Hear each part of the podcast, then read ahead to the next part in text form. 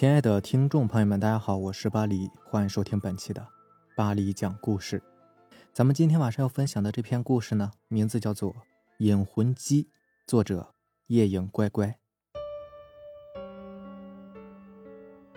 农村埋人前一天呢，都会吹着唢呐，带着孝子孝孙给死人引魂，同时手里面还要抱着一只大公鸡，然后让公鸡打鸣，来给死去的人指引方向。第二天埋人的时候，要把鸡带到墓地，在埋完人之后呢，就把鸡放了。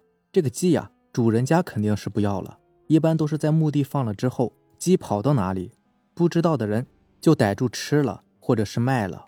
一般知道的人呢，是肯定不会吃，也不会要的。所以在农村，公鸡吃的比较少。有个隔壁村的人呢，是专门卖鸡的，为了省钱，经常在得知哪里死人了，就去人家坟地。在埋完人之后，逮住人家不要的鸡，再拿去卖。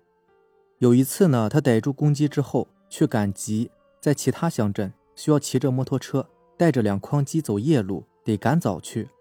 翻沟的时候路过沟底人家的坟场，他刚好拉肚子，就把摩托车停下来，躲到旁边上厕所了。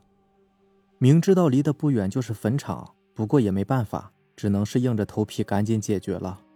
人还害怕的点上了一根烟。以此来壮胆正在上厕所呢，就听旁边突然冒出来一句话：“哥们儿，给我一根烟吧！”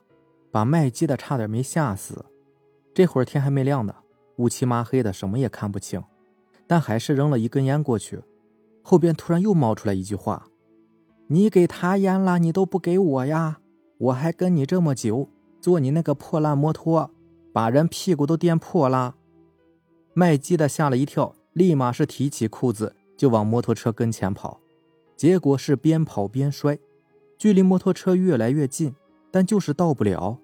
而后边还是有人说话，好几个人在那嚷嚷，吓得麦基的趴在地上硬往前爬。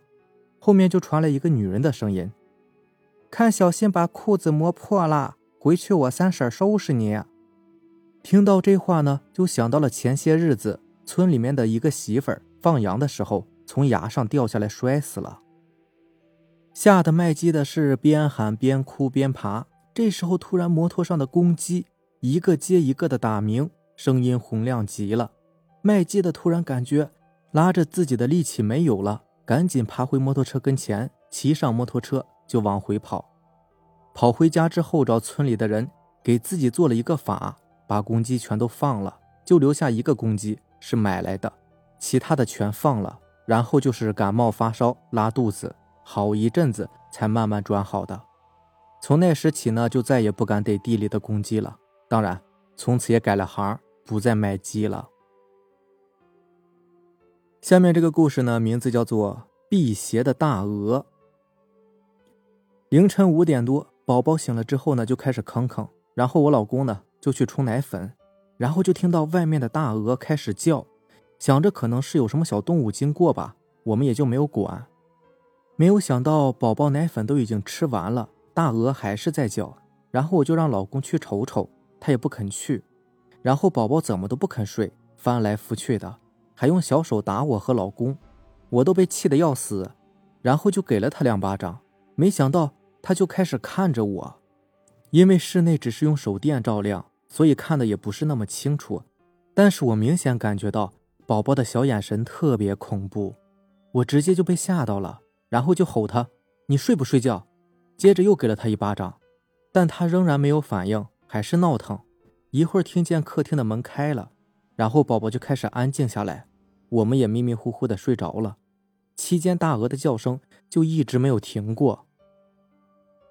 第二天呢，婆婆就跟公公说：“一会儿啊，你去给你妈烧纸，跟她说，让她好好待着。”大过年的哪儿也别去，你看这大晚上的让不让人睡觉吧？我问咋回事啊？婆婆就说梦见奶奶进咱家了，可是呢有大鹅进不来。据说啊这个鹅是辟邪的，也不知怎么的，奶奶就开始隔着一道门拽她，想拉她去西边。西边呢就是西天的意思吧？婆婆是着急的不行，被吓醒了，然后听见鹅叫，就出去看了看，倒是什么也没有。早晨醒来的时候呢，就开始感觉身体不舒服，所以啊，让公公跟他妈妈说说。我也是无语了，只是想到宝宝的眼神，还是感觉挺不舒服的。下面这个故事呢，名字叫做《三姑的鬼眼》。我从小是在乡下长大的，那时候的天空还是很蓝的，至少没有如今沉沉的雾霾，也没有什么电子产品，有的只是一天又一天的疯玩瞎转，从小溪玩到树林，再到小山丘、泥土地等。整天是乐趣无穷啊！大人们常说，小孩的眼睛是纯洁的，可以看到成年人看不到的东西，也就是脏东西。但是有一种人天生便可以看见，因为他们有一双奇异的眼睛，也被称之为鬼眼。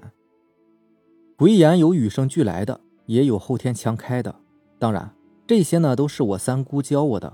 我三姑就有一双鬼眼，在我三姑八九岁的时候。有一次，她与邻居家的伙伴出去玩，路过一片小溪，忽然见到一个青衣驼背的老奶奶站在溪边。当时我三姑以为是村里张大林家的老奶奶，于是笑盈盈的跑过去打招呼，但却是扑了个空。那个老奶奶呢，并没有理睬他，连头都没有回。幸好当时三姑啊，也是有点小孩脾气，见他不理自己，也不想理睬他，便冷哼一声的跑开了。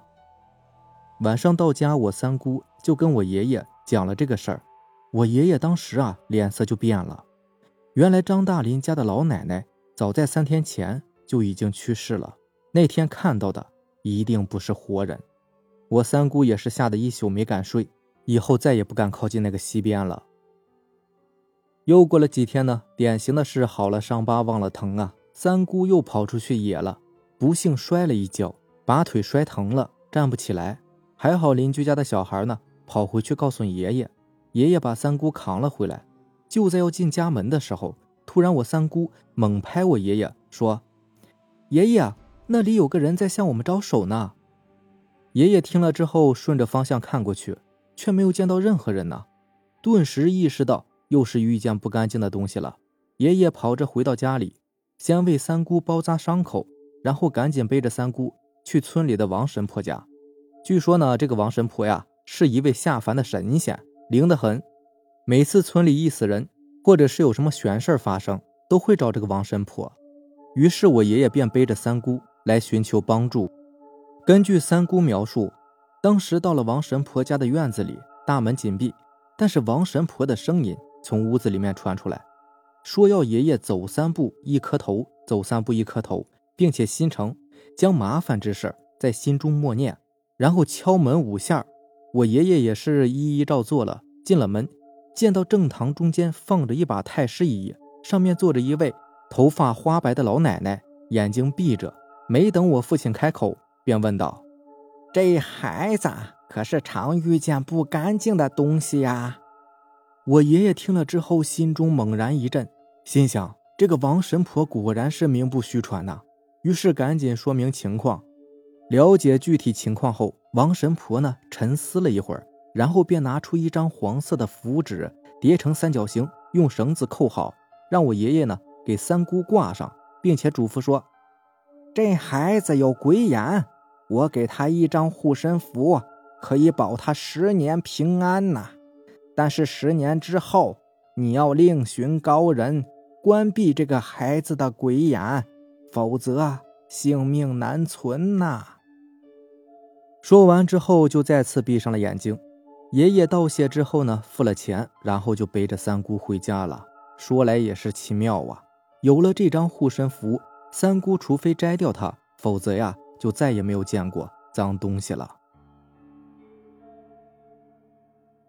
好了，这就是咱们今天晚上要分享的故事了。如果喜欢咱们的节目呢，就点个订阅吧。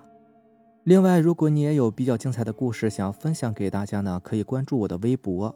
巴黎讲故事，然后将你的故事发给我就可以了。行，那让咱们明天见，拜拜，晚安。